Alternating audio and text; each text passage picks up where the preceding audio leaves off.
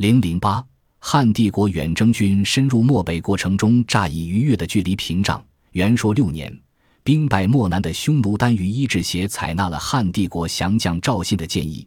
将匈奴本部向漠北迁移，试图诱使汉军深入，以逸待劳，再给予迎头痛击。然而，另一支邪没有想到的是，汉武帝刘彻在漠南之战获胜后，并没有继续向北进击，而是命罗骑将军霍去病率军直击河西。河西之地的丢失，不仅令匈奴失去了以胭脂山为中心、冬暖夏凉、水草丰茂的优良牧场，更斩断了匈奴经当地与西域诸国相连的商道。为了挽回颓势，元首三年。一指挟命匈奴左贤王部出兵，对汉朝的右北平郡和定襄郡展开袭扰。虽然出动数万骑兵的匈奴方面仅取得杀掠千余人的可怜战绩，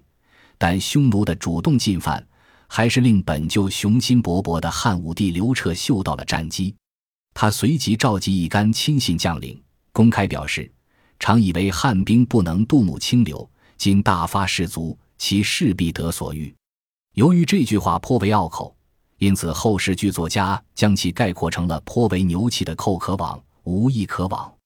应该说，相对于其他习惯在地图上挥斥方遒的帝王将相，汉武帝刘彻还算掌握了战争的真谛。除了战前大举推行算民法、盐铁专卖等财政改革，想尽办法广开财源以充盈军费之外，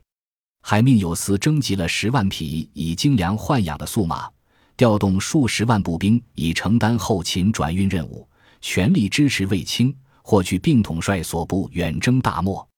虽然司马迁在《史记卫将军罗齐列传》中称，此次军事行动中，卫青与霍去病手中皆为五万骑，却又刻意强调敢力战深入之士皆属罗齐，似乎在暗示霍去病之所以能取得更为辉煌的战果，无非是因为他所率的部队更为骁勇。